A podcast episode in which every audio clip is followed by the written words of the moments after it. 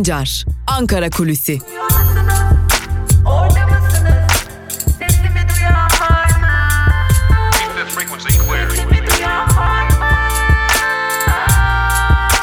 Özgürüz Radyo. Özgürüz Radyo. Özgürüz Radyo'dan ve Ankara Kulisi programından merhaba sevgili dinleyenler. Ben Altan Sancar. Hafta içi her gün olduğu gibi bugün haftanın son gününde de 15 Mayıs Cuma gününde de Özgürüz Radyo'da Ankara Kulisi programıyla sizlerleyiz ve her zaman olduğu gibi Ankara'nın gündemini tutacağız. Bugün biraz farklı konulara yöneleceğiz değerli dinleyenler. Ee, hep kulis bilgileri veriyorduk. Hep kim ne diyor, ne olabilir, neler bitiyor, neler konuşuluyor bilgisini veriyorduk. Elbette yine neler konuşuluyor bilgisini vereceğiz ama bugün dilerseniz biraz yazılıp çizilen senaryolara da bakmak bakmak gerekecek. Biraz da onlara bakalım çünkü Ankara'da e, ilginç günler yaşanıyor. Siyaset sahnesi bir anda ısındı. Siyaset sahnesinin gündemi işte darbe olur mu olmaz mı tartışmasıydı. Sonra birbirlerini darbecilikle suçlayan partileri gördük. Hemen ardından e, asarız keseriz listemiz var yakarız yıkarız evlerden toplarız diyenler geldi. E malum zaten ekonomi değişmez gündemimiz zira büyük bir ekonomik kriz içerisindeyiz. Koronavirüs derseniz onu unuttuk normalleştik hayat olanca hızıyla akıyor vakalar kimi şeylerde patlıyor ancak bugün siyaset çok başka şeyleri konuşuyor. Ankara'da herkesin bir senaryosu var değerli dinleyenler. Her partinin, her parti için, her siyasi anlayış için çok farklı senaryoları var e, herkes farklı şeyler söylüyor. İsterseniz bir iktidar cenahından başlayalım. İktidar cenahına göre Millet İttifakı dağılmak üzere. Millet İttifakı'nın dağılması için birçok sebep var. Bunlardan en başında gelenlerden biri HDP'nin tutumu, HDP ile CHP'nin tavırları ve İyi Parti'nin rahatsızlıkları. İktidardan kastımız Cumhur İttifakı yani hem MHP hem AKP ve onun küçük eklemlenenleri ee, şimdi onların söylediklerine baktığımızda Millet İttifakı dağılıyor, başarısızlıklar var, artık siyasi bir gelecekleri yok, tabanları rahatsız ve özellikle HDP'nin tavrından, çıkışlarından dolayı da İyi Parti artık Millet İttifakı'nda olmayacak gibi bir değerlendirmeleri var. Ne kadar doğru ne kadar yanlış artık. Bugün bunu konuşmayacağız, senaryoları konuşacağız ve ee, yine iktidarın e, hesaplarına göre HDP ile İyi Parti zaten bir ilişki içerisindeydiler ve bu tabanını da rahatsız ettiği için İyi Parti'nin tabanında da bir rahatsızlık var. CHP ile HDP'nin yakınlığı yine İyi Parti'yi rahatsız etmiş durumda. Tüm bunlardan dolayı da İyi Parti dağılmak üzere. CHP'nin e, beklentisi ve açıklamasına göre ise ya da konuşulanlara göre ise Cumhur İttifakı Millet İttifakı'nın e, önümüzdeki dönemde kendilerini daha fazla geriliteceğini söyleyerek dağılmamızı çok beklerler tavrında HDP ise biz Millet İttifakı'nın bir parçası değiliz. Biz toplumsal bir ittifakın parçasıyız. Biz demokrasi ittifakının bir parçasıyız. Biz o parti ya da bu parti demeden Türkiye'de demokrasi ilkelerini savunan herkesle birlik içerisindeyiz mesajlarını vermeye devam ediyor. Ancak dışlanmaları da kabul etmeyeceklerinin altını çiziyorlar. Baktığımızda İyi Parti ise ben kimseyle görüşmedim, ben HDP ile görüşmedim tavrı içerisinde. Şimdi partilerin açıklamaları bunlar, söylenenler bunlar. Ortaya atılan bazı iddialar da var. İyi Parti'den gelen bir iddia var. E, hatta bunu başka noktalardan da duymaya başladık. E, HDP ile AKP arasında yeni bir çözüm süreci yürütülüyor gibi bir iddia var. Hatta bunu e, yürüten isimlerin isimlerden birinin de Sırrı Süreyya Önder olduğu söyleniyor. Dün gün boyu birçok HDP'li ile görüştük. Birçok HDP'liyi aradık sorduk. Sadece Türkiye'de mevcut siyaset içerisindeki milletvekillerini değil. Bir önceki dönem HDP'de milletvekilliği yapıp şu an Avrupa'da olan bazı isimlere de ulaştık.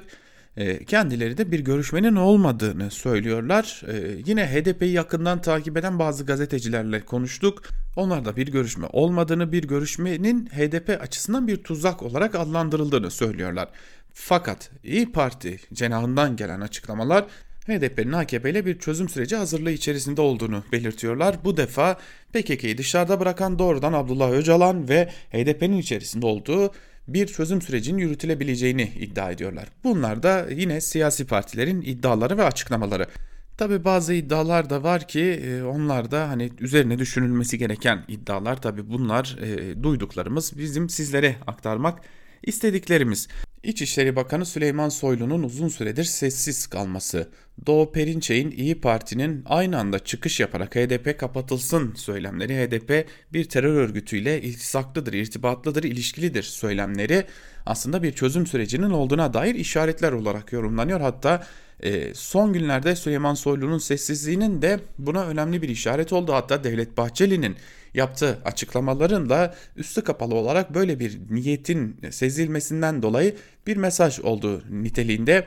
Zira e, AKP'deki düşüşleri kurtarabilecek önemli bir kesimin Kürt oyları olduğu iddiası ve bu nedenle Kürtleri yeniden bir kandırma sürecine girişebileceği belirtiliyor. Ancak yaşanacakların Türkiye'deki bir çözüm sürecinden önce Rojava, Rojava olarak da adlandırılan Kuzey Suriye Federasyonu ya da Kuzey Suriye'de e, yaşanabilecek e, gelişmelere bağlı olduğunu, ilk adımların orada atılabileceğini belirtiyorlar ki bu da bir diğer senaryo, Ankara'da konuşulan bir diğer senaryo.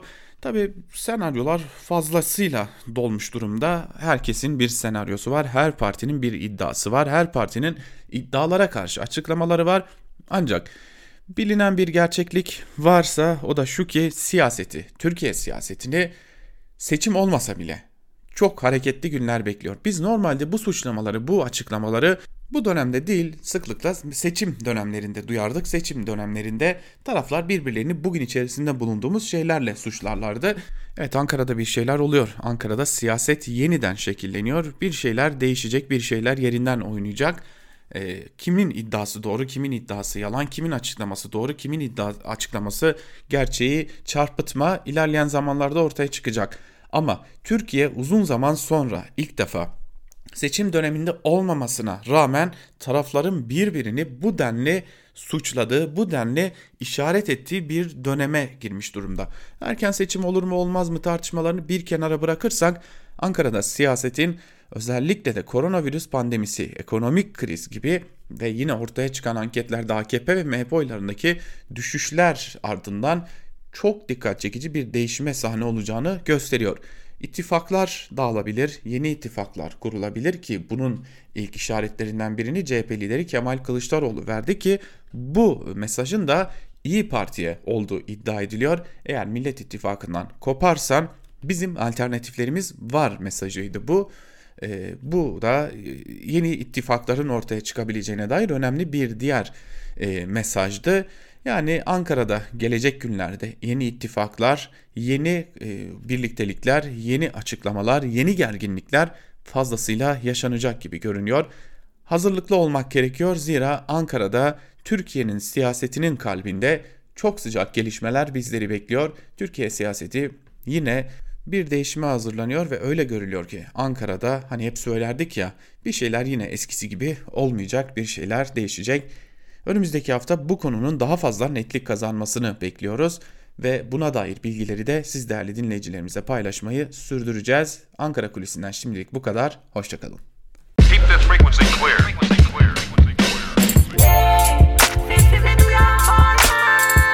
Altan Sancar, Ankara Kulüsi.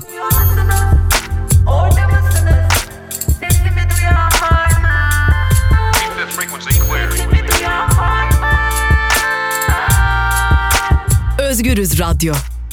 Özgürüz Radyo.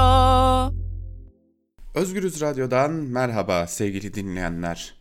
Ben Altan Sancar. Özgürüz Radyo'da haftanın son gününde gazete manşetleri ve günün öne çıkan yorumlarını aktarmak üzere Türkiye basınında bugün programıyla karşınızdayız. İlk olarak Cumhuriyet Gazetesi ile başlayacağız. Cumhuriyet Gazetesi'nin manşetinde FETÖ projesi için adım atıldı sözleri yer alıyor. Ayrıntılarda ise şunlar aktarılmış.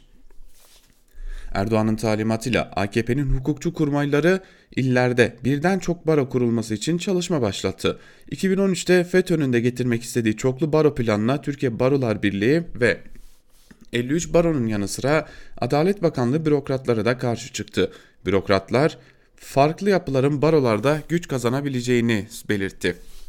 Türkiye Barolar Birliği yönetimi sorunun tüm toplumu ilgilendirdiğini belirtirken Başkan Feyzioğlu çoklu baroyu tüm barolarımız ve biz çok sakıncalı görüyoruz dedi. Barolar Birliği Başkan Vekili Özbek ise hukuk birliği bozulacak. Barolar tasfiye edilirse Türkiye çok daha baskıcı bir yapıya sürüklenecek uyarısını yaptı deniyor Cumhuriyet Gazetesi'nin manşetinin ayrıntılarında. Virüs statlarda başlıklı bir diğer haberi aktaralım yine Cumhuriyet Gazetesi'nden. Futbolda liglerin 12 Haziran'da başlayacağı açıklanırken takımlardan ard arda endişe verici haberler geliyor. Daha önce iki kişide koronavirüs tespit edilen Beşiktaş'ta kulüp başkanı Ahmet Nur Çebi ve bir futbolcunun daha aralarında bulunduğu 8 kişinin daha testi pozitif çıktı. Süper Lig ekiplerinden Kasımpaşa'da iki futbolcuda koronavirüs tespit edildi.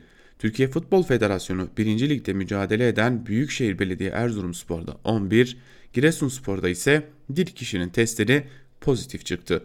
Bu ortamda liglerin nasıl başlayacağı ise merak konusu deniyor. Haberin ayrıntılarında tabi bu veriler düne ait değerli dinleyenler çünkü o verilere yenileri eklendi. E, bugün itibariyle de Galatasaray'da bir kişinin koronavirüs testi de pozitif çıktı ve e, yeni veriler de eklenmiş oldu. Evet bu ortamda da e, ligler başlatılmaya çalışılıyor. Geçelim bir diğer gazeteye, Bir Gün Gazetesi'ne. Bir Gün Gazetesi'nin manşetinde boğazınızda kalır sözleri yer alıyor. Ayrıntılar ise şöyle. Bütün ülke salgınla boğuşurken saray rejimi krizi fırsata çevirme derdinde. Toplumsal muhalefetin tepkisi nedeniyle daha önce alınmayan kararlar birer birer hayata geçiriliyor. Ne o kararlar? Hızlıca hatırlatalım sizlere.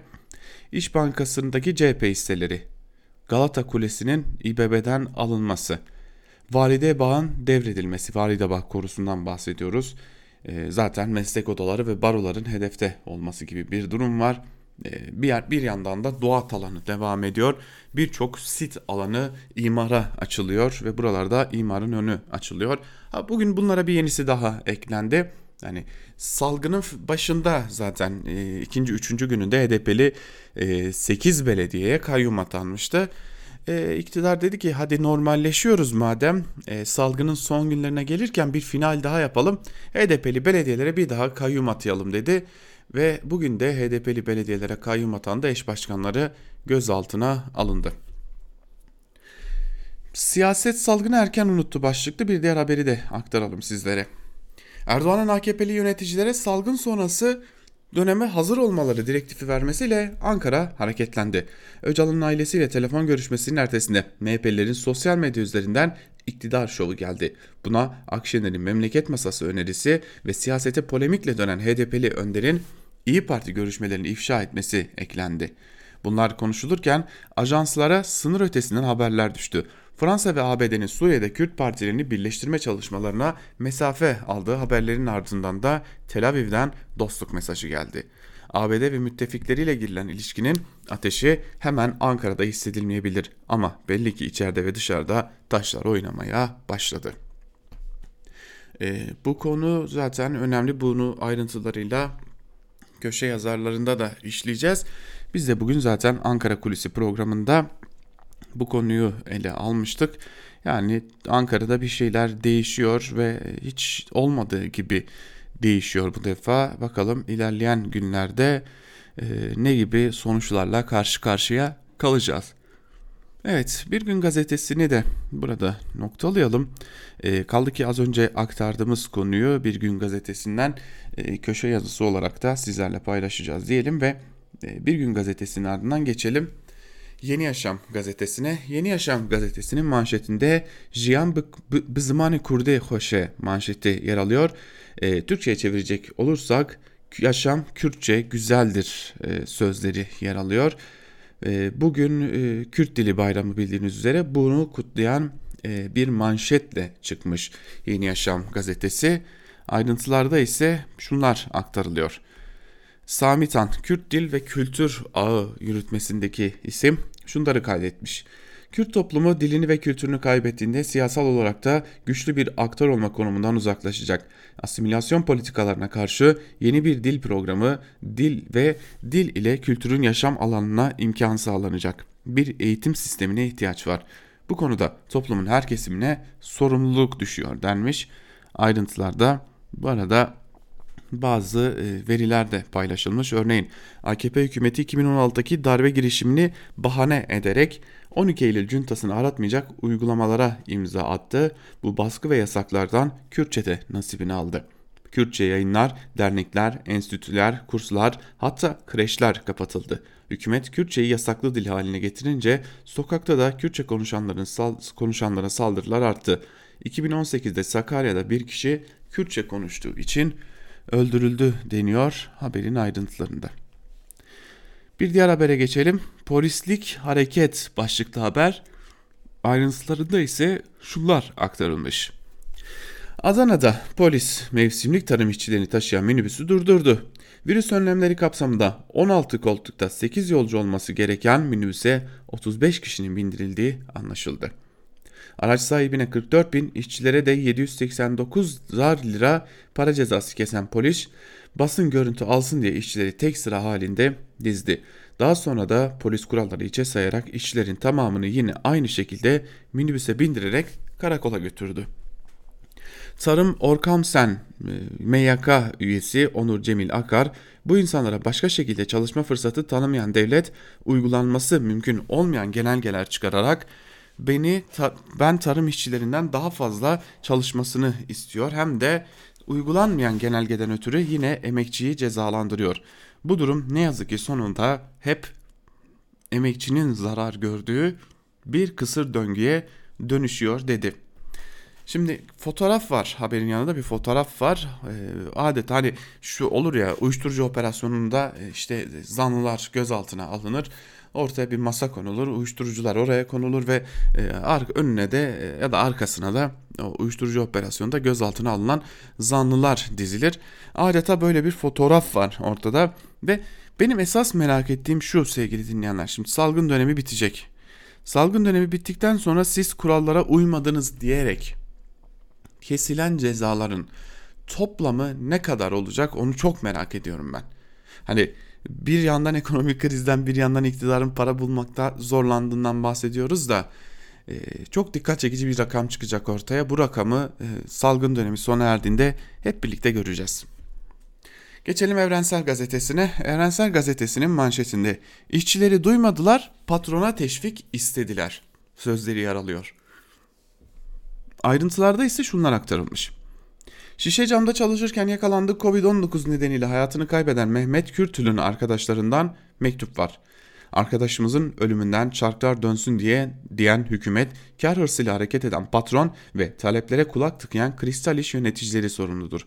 Onun salgında işçilerin canının hiçe sayılmasına karşı mücadelesini sürdürelim.'' İşçiler talepleri için mücadele beklerken Türk İş ve Hak İş Patron Örgütü TİSK'le ortak açıklama yaptı. İş yerindeki salgına ve ölümlere değinmeyen birlikte üretmek istiyoruz denilen açıklamada patronlara yeni teşvikler istendi. Paketlerin yetersizliğine milyonların ücretsiz izine gönderilmesine laf edilmedi, hükümete teşekkür edildi deniyor haberin ayrıntılarında. Şimdi bahsi geçen açıklama dün geldi değerli dinleyenler. Şimdi Hak işte Türk işte e, bu kere işçi sendikası yani işçinin hakkını savunacaksın diye var. E, ama e, bir de TİSK var. E, TİSK de işverenlerin örgütü. Kalkıp ortak açıklama yapıyorlar. Yani dünyanın hiçbir yerinde çok olağanüstü bir e, şey yoksa bu insanlar bir araya gel gelmemeliler. Yani aynı metnin altına imza atmak için çok farklı şeyler olması gerekir. Ha aynı metnin altına imza atılır, çağrı yapılır. İşte biz patronlar üretmek istiyoruz ancak işçilerin de sağlığı korunsun istiyoruz. Bu yüzden de bunu bunu diyoruz diye. Ama dün ortaya çıkan metinde e, hükümete teşekkür var. Biz üretmek istiyoruz. Her şey yolunda. E, patronlara biraz daha teşvik verin ki biz üretebilelim. İyi de sen sendika mısın? İşçinin sendikası mısın? Yoksa hükümetin ağ babası mısın? Yani Türk İş zaten yani belli Türk İş Başkanı ileride ben AKP'den milletvekili olur muyum oynuyor. Çünkü Hak İş'ten sürekli AKP milletvekili transferleri oluyor. E, Türk İş de buna heves etmiş gibi görünüyor. E bakalım böyle sendikacılıkta olmaz. Bakalım sonunuz ne olacak? Geçelim Sözcü gazetesine. Sözcü gazetesinin manşetinde muhalifse kes cezayı sözleri yer alıyor. Ayrıntılarda ise şunlar aktarılmış. Fox, Halk TV ve Tele1'e ceza yağdıran Rütük, ölüm tehditleri savuran kanalı bırakın ceza vermeyi gündemine bile almadı. Rütük Fatih Portakal, Can Asaklı, Fatih Altaylı ve Ayşenur Aslan'a ceza kesmişti. Aynı Rütük, Sevda Noyan'ın iktidara yakın kanaldaki ölüm tehditlerini görmezden geldi. Rütük üyesi İlhan Taşçı, başkan toplantıya katılmadı, Noyan gündeme dahi gelmedi dedi. Bakın e, sadece şöyle bir şey söyleyeceğim sevgili dinleyenler. Sevda Noyan çıktı bir televizyon kanalında hani e, iktidara yakın bir televizyon kanalında çıkıp dedi ki benim elimde liste var. Ben birilerini öldüreceğim, birilerini asacağım, birilerini keseceğim. Hele bir görün bakın neler olacak dedi. Bunun için bir de silahlarım var imasında bulundu. Çok basit bir şey söylemek istiyorum. Hani hani denemeyelim ama çok basitçe bir örnek vereyim. Bugün şu anda Özgürüz Radyo'da ben çıkıp da benim elimde liste var. Ben e, eğer ortalık karışırsa 50 kişiyi götürürüm, komşularımdan birkaç tanesini de öldürürüm diyeyim. Ve bakın bakalım kaç dakika sonra ya da kaç saat sonra en fazla kapım çalınacak ve gözaltına alınacağım. Yani sadece dün e, bir dikkat çekici bir örnek vardı. E, bir yurttaş iktidarı eleştirdiği için eleştirdiği bir tweet attıktan sonra sadece 3 saat sonra gözaltına alındı. Bakın iktidarı eleştirdiği tweet'i attıktan 3 saat sonra gözaltına alındı. Bu sözlerin üzerinden bir hafta geçti. Birileri televizyonda canlı yayınlarda yurttaşları asarız keseriz diye tehdit etti. Üzerinden bir hafta geçti. Ne bir savcılık soruşturması var, ne bir rütükten ceza var, ne iktidardan bir açıklama var. Demek ki onaylıyorsunuz. Demek ki bu sözleri siz de onaylıyorsunuz. Bunun başka hiçbir açıklaması da yok. Geçelim bir diğer gazetemize. Bu tartışmanın ardından Karar Gazetesi'ne geçelim. Karar Gazetesi'nin manşetinde tekrar düşünün sözleri yer alıyor. Ayrıntılarda ise şu cümlelere yer verilmiş. Vaka sayılarının düşmesiyle birlikte gündeme gelen erken normalleşme takvimine karşı bilim kurulu üyeleri yeniden artış endişemiz var. Tedbirler gevşetilmemeli uyarısını tekrarladı. AVM'ler ile AVM'ler ile liglere ilişkin tablo ise ikinci pik korkusunu yarattı. İkazlara rağmen AVM'lere 3 günde 3 milyon kişi akın etti. 48 saatte de 3 takımda 21 pozitif vaka çıktı deniyor haberin ayrıntılarında. Şimdi o vaka sayısı sabah saatlerinde 22'ye yükseldi. Az önce de söyledik Galatasaray'da da bir vaka tespit edildi ve şu an itibariyle vaka sayısı 22 olmuş durumda. Bunlar tespit edilenler. Ee, yani bu ligler açıldıktan sonra nasıl ilerleyecek süreç onu da bilmiyoruz. Yine Karar Gazetesi'nden bir diğer haberi de sizlerle paylaşalım. Can suyu uzatılsın, ek teşvik verilsin. Hani az önce aktardığımız o haber vardı ya hani TİSK'in e, ve e, Türk İş ile Hak İş'in yaptığı ortak açıklama. O açıklamanın içeriğinde neler var onlara bakalım. Türk İş, Hak İş ve TİSK'in ortak açıklamasında çalışma hayatında normalleşme dönemine ilişkin talepler sıralandı. 3 konfederasyon kısa çalışma ödeneğinin yeni normalleşmeye geçiş programıyla uyumlu hale getirilerek 2020 sonuna kadar uzatılmasını istedi. Açıklamada ödenekte sigortalılık ve prim ödeme şartının kaldırılması isteğine de yer verildi. İstihdamını koruyan işletmelere normalleşme sürecinde ek destek sağlanması gerektiği de belirtildi. Şimdi ortada bir de ücretsiz izin konusu var. Hak iş ve e, Türk iş bu ücretsiz izin konusuna tek cümle etmediler. Yani ne kadar maaş alırsanız alın. İsterseniz sigortalı çalıştığınız özel bir şirkette 5 bin lira, 6 bin lira, 20 bin lira maaş alın. Hiç fark etmez. Ama eğer o çalıştığınız özel şirket sizi ücretsiz izine gönderirse alacağınız maaş 1100 lira. Şimdi buna muhtaç ediyorlar e, ve e, bu sendikalar o uygulama geçerken tek laf etmediler. Şimdi gelmişler e, işverenlerle birlikte açıklama yapıp iktidarı güzellemeye çalışıyorlar. Karar Gazetesi'nin ardından Milliyet Gazetesi ile devam edelim. Milliyet Gazetesi'nin manşetinde bu bayram bir sınav sözleri yer alıyor. Ayrıntılar ise şöyle. Bilim Kurulu üyesi Profesör Doktor Mustafa Öztürk, koronavirüs bulaşma kat sayısının %0.6'ya kadar düştü. Ancak önlemlerin hafifletilmesiyle 1.18'e fırladığı Almanya'yı örnek gösterdi. Sayının birin üzerine çıkması virüsün yayılmaya devam etmesi demektir. Birin altı azalmaya doğru gittiğini gösterir. Bir burada bir eşik dedi. Öztürk bayramda evde kalınmasını istedi. Gazi Üniversitesi Hastanesi Başhekimi ve Bilim Kurulu üyesi Profesör Doktor Ahmet Demircan da normalleşme sürecinde herkesin daha dikkatli davranmasının şart olduğunu vurguladı. Bu bir açık çek. Bayram bir sınav dedi. Kurul üyesi Profesör Doktor Levent Yamanel ise bu sene bayramlaşma yapmamamız lazım ifadelerini kullandı.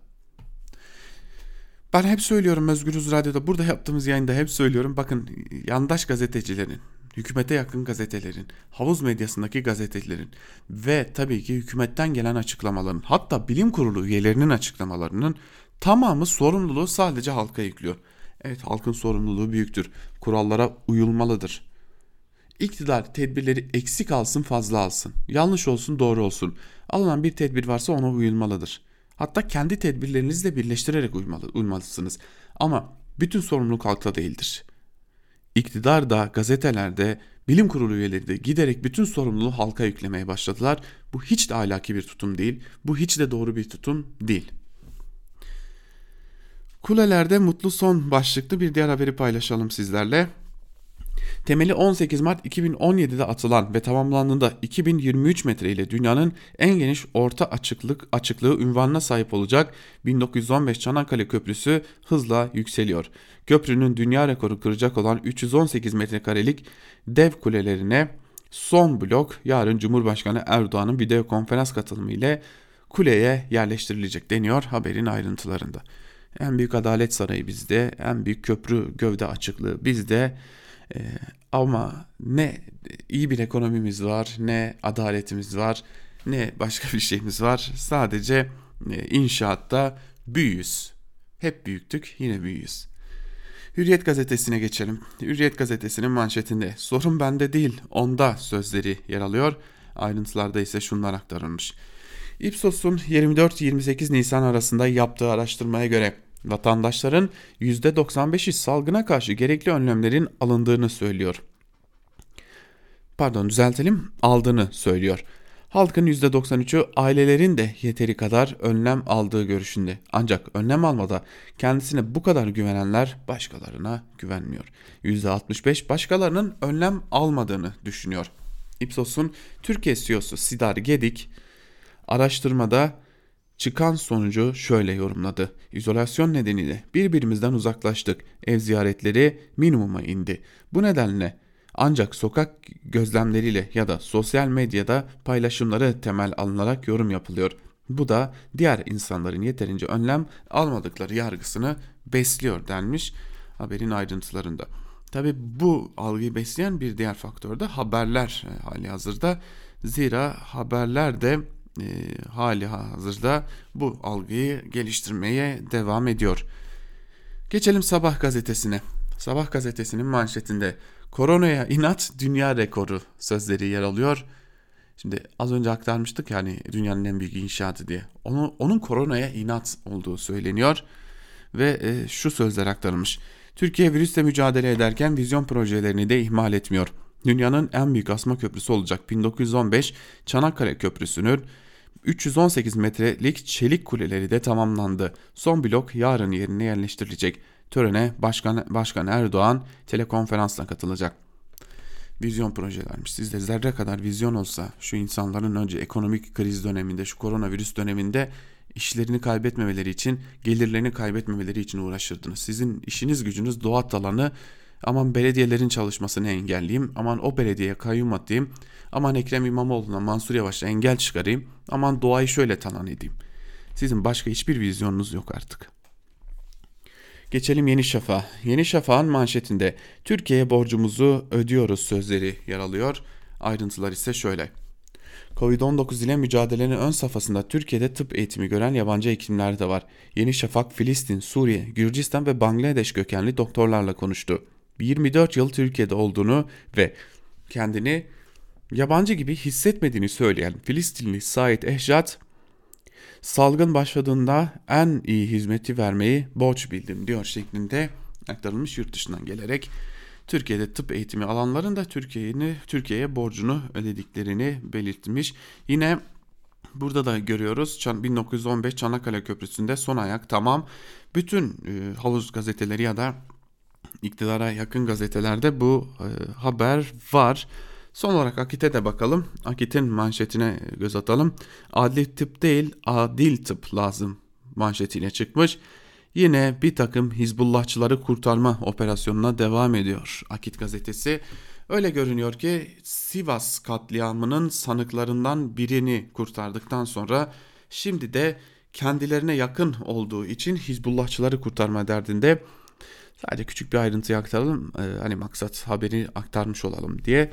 Geçmişte 22 hastalığı bulunan Sivas mazlumu Ahmet Turan için Günümüzde ise binbir hastalıktan müzdarip 28 Şubat mağdurları Emin Alpsoy ile Şemus Alpsoy için cezaevinde kalmalarında sakınca olmadığı yönünde raporlar hazırlayan Adli Tıp Kurumu'nun son 5 yılda çoğunluğu PKK ve DHKPC'lilerden oluşan 832 hükümlüyü serbest bıraktırdığı ortaya çıktı deniyor.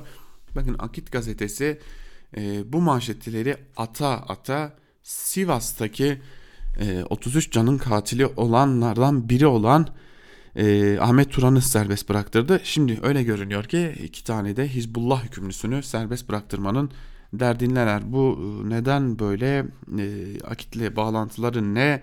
Bu da ilerleyen günlerde ortaya çıkacak bir diğer konu gibi görünüyor diyelim. Ve artık gazete manşetlerini noktalayalım.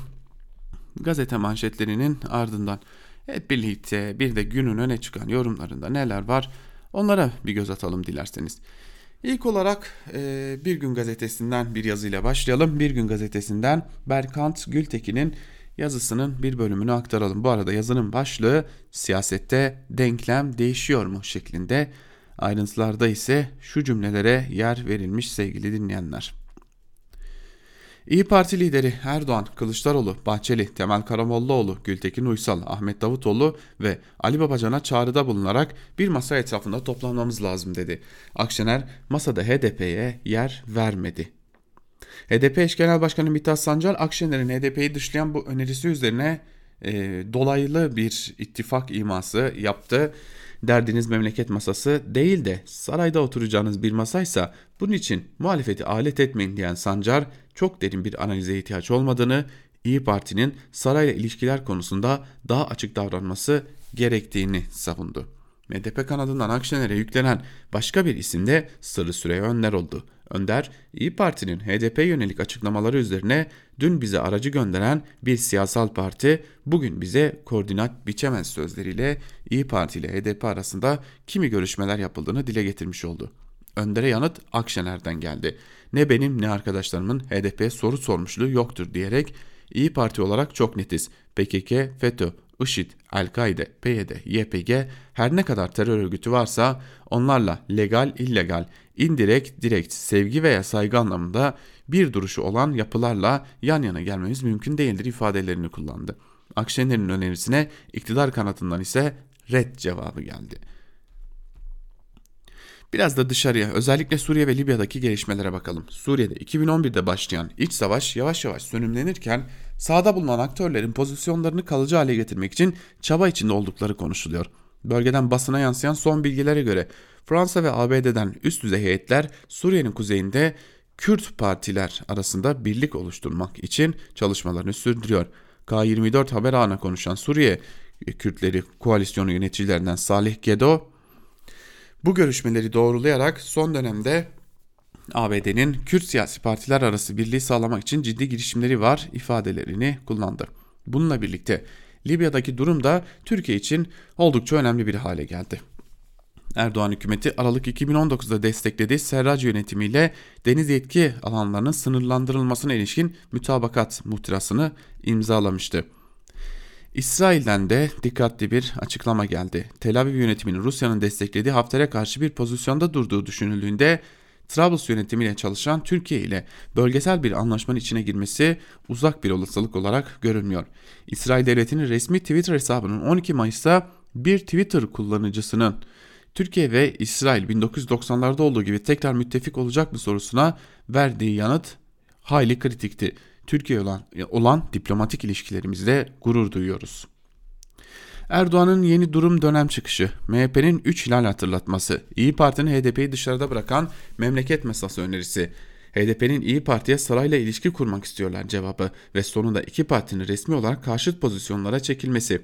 AKP'li Ömer Çelik'in memleket masası önerisine bunlarla ne konuşacağız şeklinde özetlenebilecek karşılığı ABD'nin Suriye'deki Kürtleri birleştirme mesaisi, Libya'daki gelişmeler ve son olarak Tel Aviv'in Ankara'ya olan sıcak mesajı. Bazı kısımlar eksik kalacak olsa da eldeki parçalar birleştirilerek ortaya bütünlüklü bir tablo çıkarılabilir. Kuşkusuz güneydeki gelişmeler Türkiye'nin içindeki siyasi arayışlarla da bağlantılıdır. Suriye sahasındaki olası manevraya bağlı olarak iç siyasette de alanı daralan Erdoğan hükümetinin yeni bir çözüm sürecine kapı aralayabileceği yorumları bir süredir dile getirilmekte. Son yerel seçimlerin de kanıtladığı üzere MHP'nin söylemlerine hapsolan bir hegemonya stratejisinin AKP'yi ve Erdoğan'ı önlenemez bir erime girdabın içine sokması bunun en kuvvetli erimesi olarak görülüyor. İyi Parti lideri Akşener'in memleket masası önerisinin de bu aksiyon hattındaki bir diğer karşı hamle olduğu söylenebilir. Tam da bu gündem devam ederken İyi Parti'ye yakınlığıyla bilinen Yeni Çağ gazetesinde Sırrı Süreyya Önder'in ikinci bir çözüm süreci için AKP ile görüşmeler yaptığının öne sürülmesi dikkat çekiciydi. Ayrıca Akşener masa önerisiyle iktidar ile kısmi ya da geniş bir ilişki geliştirme meselesine çok uzak olmadığına da dikkat çekmiş oldu. HDP kanadından gelen tepki o masanın oluşması için AKP ile ilişkiler farklı bir kanala akabilir göndermesi de bu ihtimalin açıkça dile getirilmesi açısından önemli bir detay olarak kayıtlara geçti. Önümüzdeki günler tüm bunların neden yaşandığını net şekilde gösterecek.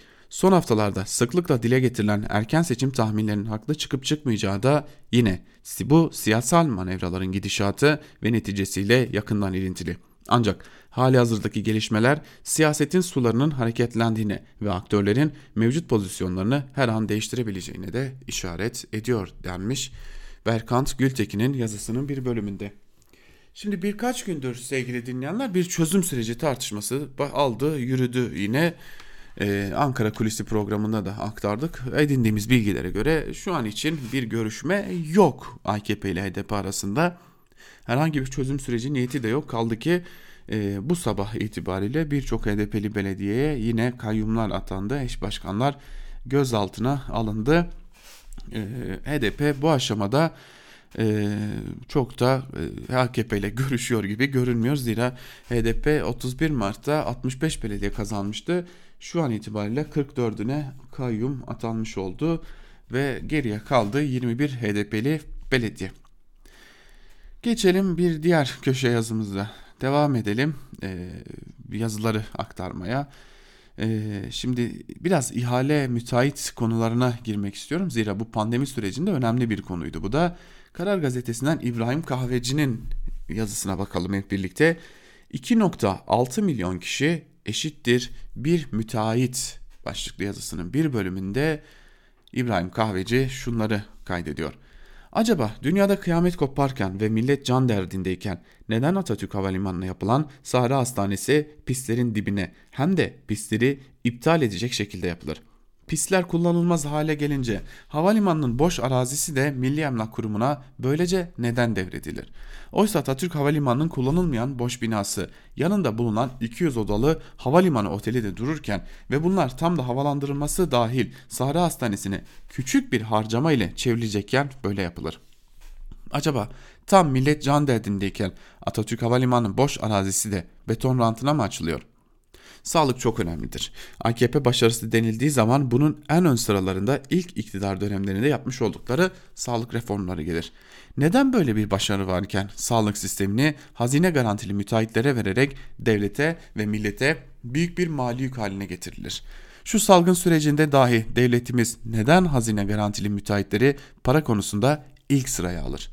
Bakınız daha Nisan ayının sonunda bile İstanbul-İzmir otoyolu başta olmak üzere hazine garantili müteahhitlere 3.2 milyar lira ödeme yapıldı. Oysa aynı devletimiz ve ekonomi yönetimimiz kısa çalışma ödeneği başlığı altında hem de hazineden değil işsizlik fonundan 2 milyon 590 bin kişiye sadece 4 milyar 95 milyon lira ödemede bulundu. Acaba dünyada kıyamet koparken boş arsayı nasıl imara açarız diye düşünülebilir mi? Ya da acaba millet can derdindeyken hazinenin kasası millet yerine hazine garantili müteahhitlere açılır mı? Kısaca önceki yazılarımda sıkça belirttiğim bir tablo. Derdimiz dava mı yoksa para mı? İkileminde kalmayacak şekilde durum ortada diyor İbrahim Kahveci ve müteahhitlere verilen paraların, işçilere harcanan paraların neredeyse kat be kat fazlası olduğunu da gösteriyor. E bitmedi yani bir, bir, bir ihaleyle biter mi pandemi sürecinde başka ihaleler de oldu. Bu bir diğeri de Sözcü gazetesinden Çiğdem Toker'in yazısında. Hava Harp Okulu'na büyük ihale başlıklı yazısının bir bölümünde ise Çiğdem Toker şunları kaydediyor. Pazarlık usulü ihaleler Covid-19 pandemisinde sessiz sedasız sürüyor. Yeşilköy'de eski Atatürk Havalimanı'na yakın mesafedeki Hava Harp Okulu için yeni binalar yapılma kararı alınmış. Bu karar doğrultusunda da 10 gün önce pazarlık usulüyle ihalesi yapılmış. Mış dememi mazur görün. Çünkü kamu ihale kanunu pazarlık usulünü düzenleyen maddenin bu bazı türlerinde ihaleyi yapan kurumun ihaleyi duyurma mecburiyeti yok. Burada onlarca kez yer verdiğim bu bilgiyi yeniden anımsatayım. Devletin kurumuna ihaleyi saklama hakkı tanındığında vatandaşın doğrudan kendisini ilgilendiren büyük ihalelerde önceden bilgi alma ihtimali de bulunmuyor. Hava Harp Okulu binaları birinci etap inşaatı ile altyapı ve çevre düzenlemesi işi adı altında taşıyan ihale bu kategoride gerçekleştirilmiş. Öğrendiğim bilgileri paylaşıyorum. İhaleyi Çevre ve Şehircilik Bakanlığı'na bağlı TOKİ 5 Mayıs'ta yapıyor. 8 firmaya davet gönderilmiş. Rönesans Holding bünyesindeki Reç Uluslararası, Limak İnşaat, Kalyon İnşaat, Özyazıcı İnşaat, Yıldızlar İnşaat, Pekintaş İnşaat, Can İnşaat, Gürtaş Yapı. İhalenin adındaki birinci ibaresine bakılırsa hava harp okulu için daha sonra yeni etap ihaleler yapılacağı anlaşılıyor. TOKİ birinci etap inşaatın yaklaşık maliyetini 348 milyon 7222 TL 80 kuruş olarak belirlemiş. En uygun teklif Rönesans şirketi Riyaisi Uluslararası İnşaat'tan gelmiş 320 milyon TL. Atatürk Havalimanı faalken Hava Harp Okulu'nun öğrencilerin tatbikat ve kamp alanının bulunduğu Yalova'ya taşınma ihtimali medyada yer almış. Aynı iddia daha sonra 15 Temmuz darbe girişiminin ardından da yerel ölçekte yeniden tartışılmıştı. Bu kez yeni Hava Harp Okulu yapılarının hali hazırdaki alanda gerçekleştirileceğini de öğrendim deniyor yazının bir bölümünde ve pandemi sürecinde 350 milyon liralık bir ihale gerçekleştirmiş olduğunu görüyoruz ve yine e, öyle görünüyor ki iktidarın göz bebeği Rönesans Holding bünyesindeki bir şirket almış oluyor bu e, ihaleyi de. Yani söylenebilecek çok da söz kalmamış oluyor böylelikle.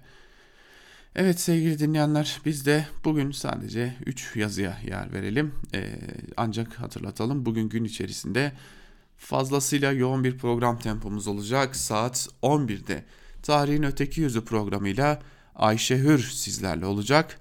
Ayşe Hür e, Tarihin Öteki Yüzü programında şu Adalar Girit konusuna biraz değinecek. Biliyorsunuz son günlerde iktidar e, dikkat çekici bir e, dönem söyleme girmişti. Daha doğrusu iktidara yakın medya dikkat çekici bir söyleme girmişti. 12 ada Girit tekrar bize gelebilir gibi bir söyleme girmişti. Ayşehir bu konuyu ele alacak saat 11'deki tarihin öteki yüzü programında. Bir diğer programımız ise bugün saat 17'de Öteki Dünya programı olacak. Öteki Dünya programında da e, yine Özgürüz Radyo programcılarından Kabel Alpaslan sizlerle olacak. Yugoslavya'daki antifaşist rock'ı e, ele alacak. Bunu hep birlikte dinlemiş olacağız sevgili dinleyenler Kavel Alparslan'dan. Bugün saat 18'de ise genel yayın yönetmenimiz Can Dündar ile birlikte ben Altan Sancar Özgürüz Radyo'da bilanço programıyla sizlerle olacağız ve haftanın içi yaşanan tüm gelişmeleri genel yayın yönetmenimiz Can Dündar ile birlikte sizler için değerlendireceğiz. Ve yine bugün Cuma günü olması nedeniyle yeryüzü sohbetlerinde İhsan Eli Açık'ta bugün Özgürüz Radyo'da saat 20'de sizlerle olacak diyelim. Sözü çok uzatmayalım. Bizden şimdilik bu kadar. Özgürüz Radyo'dan ayrılmayın. İlerleyen saatlerde haber bültenlerimizle karşınızda olmayı sürdüreceğiz. Bizden şimdilik bu kadar. Haftaya yine Türkiye basınında bugün programıyla görüşmek dileğiyle. Hoşçakalın.